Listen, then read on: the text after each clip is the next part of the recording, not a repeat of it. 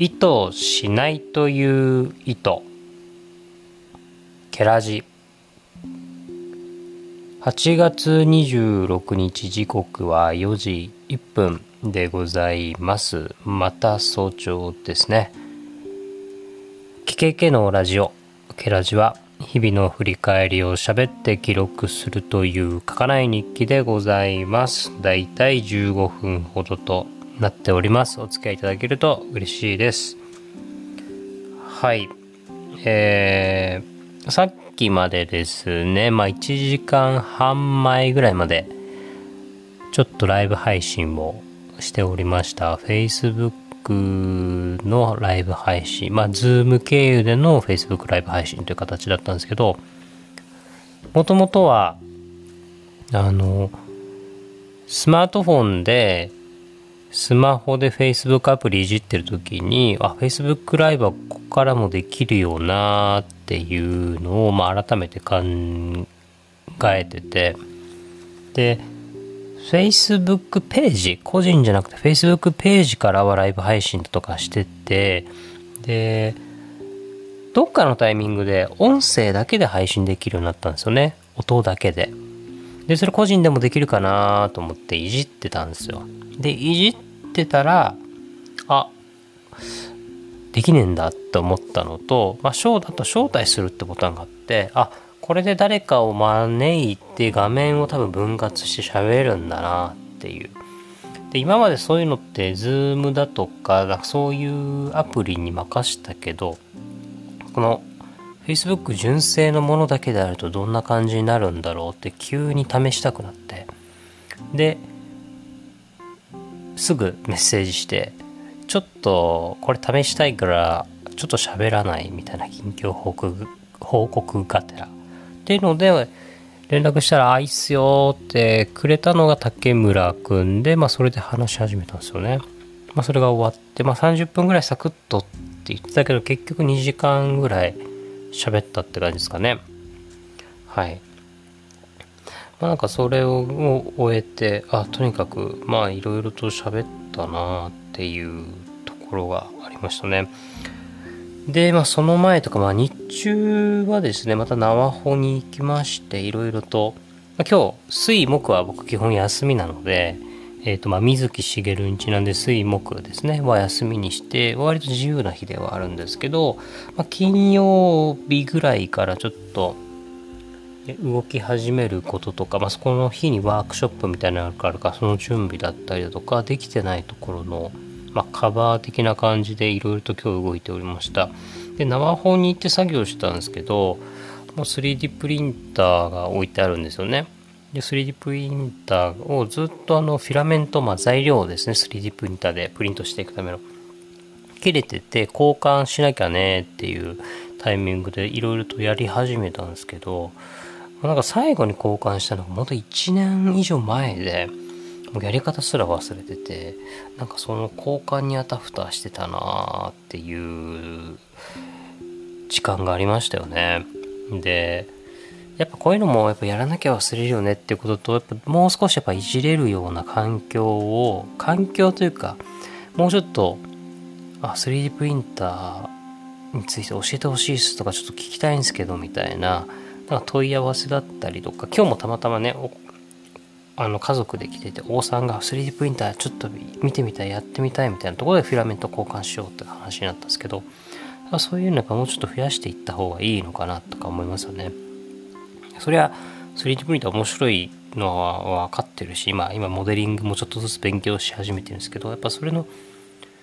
意思ではなくそれをなんかやらざるを得ない環境をどう作れるかって感じですよね。そうっすね。あでそうそうあのいろいろと考えてなんか 3D プリンターに触れてもらう入り口作りどんな感じがいいかなっていうのを今日話してたんですけど今までは割とやフリー素材が結構いろんなサイトにあるからそこでフリー素材フリー素材を見つけて自分がプリントしたいやつポケモンとかでも何でもいいですけどモンスターでも動物でもお花でも何でもいいですけどなんかそういった簡単なものをまずあの選んでもらってそれをこっちの方でちょっとプリントできるようにデータ整えてプリントできますみたいなのが見せれたらいいよねっていう。で一応ある程度時間かかっちゃうんですよ。ちゃんとしたものとか1時間から23時間とかかかるものですし大きいものだと本当に何時何時間10時間とかかかったりもするので、まあ、基本は寝る前になんかプリントして明日の朝になったら起きて、えー、できてるみたいな感じだと思うんですけどそういうものじゃなくてまあやっときたいねって言ったのは3個ぐらい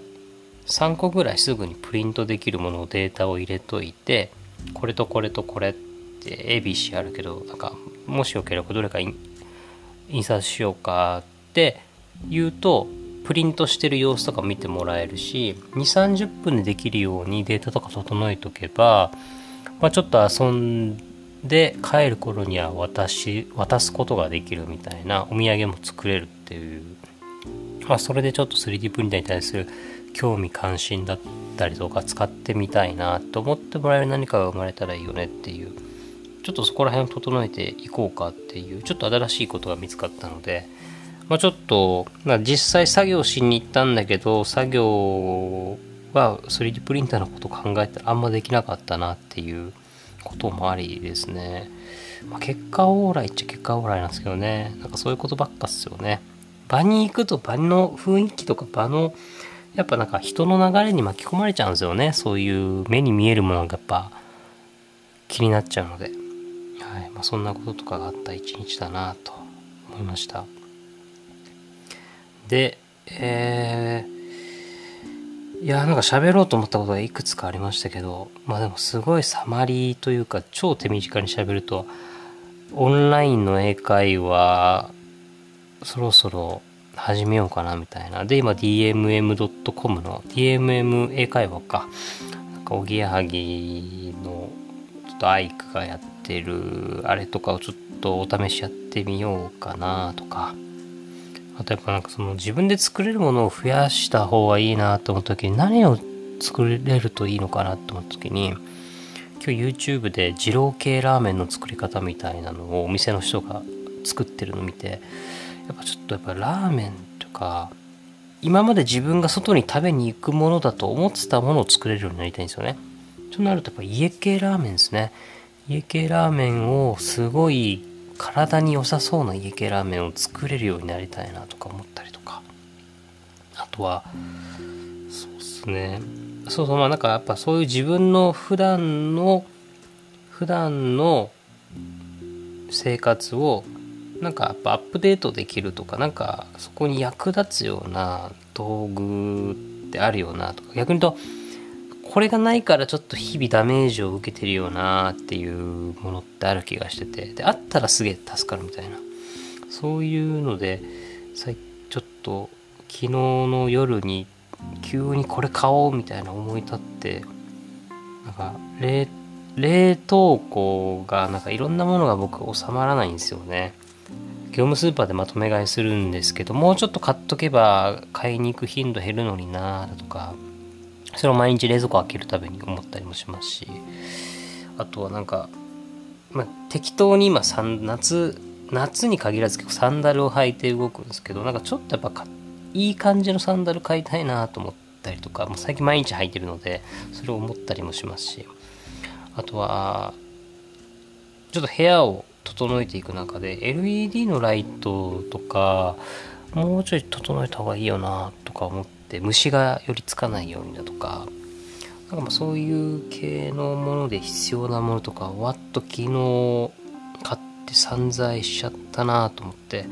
まあ、でも日々のダメージがね軽減されると思えばまあいい買い物だったんじゃないかなということを思ったりですね、まあ、自分への言い訳を考えたりするような日でございましたが。はい。であ今日ですね、えー、今日のコンテンツコンコンなんですけど今日は結構シンプルに紹介しようかなと思ってますけど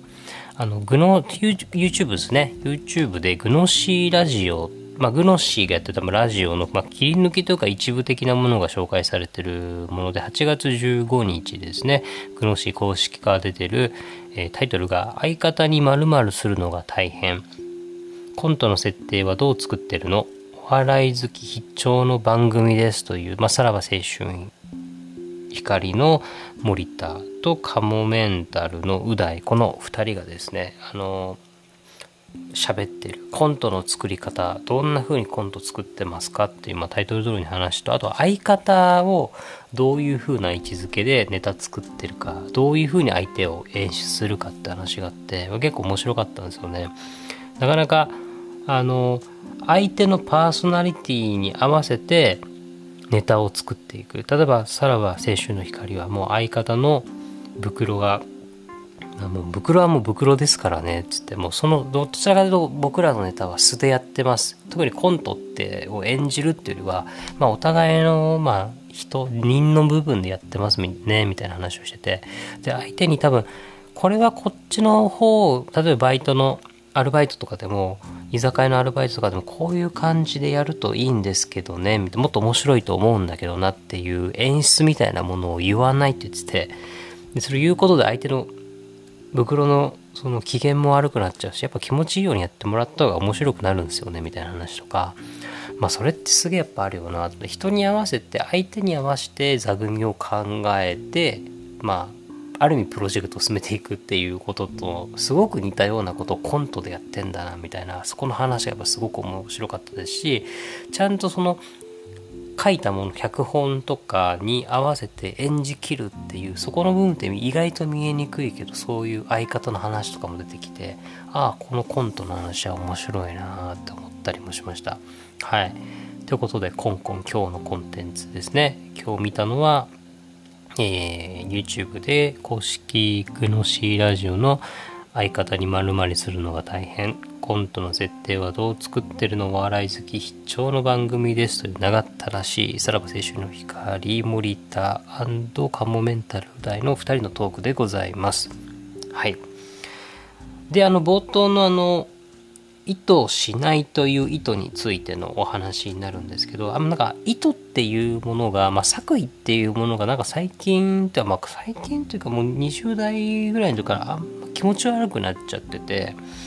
でそれを最初に思ったのはなんか今日そうさっき言った Facebook で竹村君と話してて「お店田さんってお笑いとかそういうの好きだけどあんまボケないっすよね」って言われて。あまあ確かにそうだなっていうか、まあ、そういう話をしたんですよね。まあそもそも今日の場って別にボケる場所じゃないだろうなっていう。結構僕そのスイッチを入れると言えないかっていうことはすごく意識するし結局どういうキャラでその場に自分が佇むのかっていうのは相手との関係性あとそこの場にいる人のなんか相互的な関係性によるものだしこの場の意図が何なのかっていうとこに結構自分はシチュエーションに TPO に合わしちゃうから、今日は別に僕の中ではボケるっていう立場じゃない役割じゃないんだなっていう多分認識だったと思うんですよね。だしだからやっぱよくよく、まあ、普段思っていることとしてやっぱあるのはなんかか面白いことを言おうとしてるな俺面白いこと言おうと言いますせみたいななんかそのいきり顔みたいなのあるじゃないですか。でなんかそういうのって多分多分できないんでしょうねできないしなんか面白さだとか分かりやすさみたいななんかそういうのをこっちから意図してますが見えた瞬間になえちゃうというかそれって逆に面白いと思ってないんでしょうね多分だからなんかあからさまになんかボケるだとかどっちか多分まあ自分の好みでもあるんですけどなんか分かりづらいボケをする人が結構好きだったりして分かりづらいんだけどツッコミの人がちゃんと解説することによってめちゃくちゃ面白くなってるよねみたいななんかそういう掛け合いとかも好きだったりするのもあるから多分多分そんなに普段はまあボケ自体を多分僕するタイプじゃないしまあできないしどっちかというと人のことを観察してなんかちょっとそれおかしいっすよねみたいな。なんかそういう本当に訂正をしてるような感じはしますけど。なんかそういうことをやってる気はしますよね。だしまあ根本多分期待値の話かなと思ってます。世の中のことって大体期待値コントロールだと僕思ってるんですけど。やっぱりその面白いはずのことなのにその面白いことやりますだとか言うとやっぱハードル上がっちゃうじゃないですか。多分それと同じでやっぱボケない感じなのにボケっぽいことを言っちゃってるとか、まあ、その言っちゃってるってのが大事なんですよね多分。意図じゃなくて勝手にそうなっちゃってる自然にそうなってるよねみたいなものとか。やっぱりなんかそのにじみ出るものな気がするんですよねそういうものって。だから意図しすぎちゃいけない。だから意図しすぎちゃいけないから、まあ、意図はしないでおこうっていう意図を多分今起きながら結構この10年ぐらいを暮らしているなっていうのと、まあ、より思ってるだけじゃなくて多分それを多分実践今してんだろうなってちょっと思った次第でございます。まあ、なぜかそのボケないっすねっていうことに対して終わった後にもやっとした部分があったので、まあ、それについてちょっと喋っておきたいなと思って記録しているというところでございます。はい。ということで今日のケラージはこんなところでございます。またよろしくお願いします。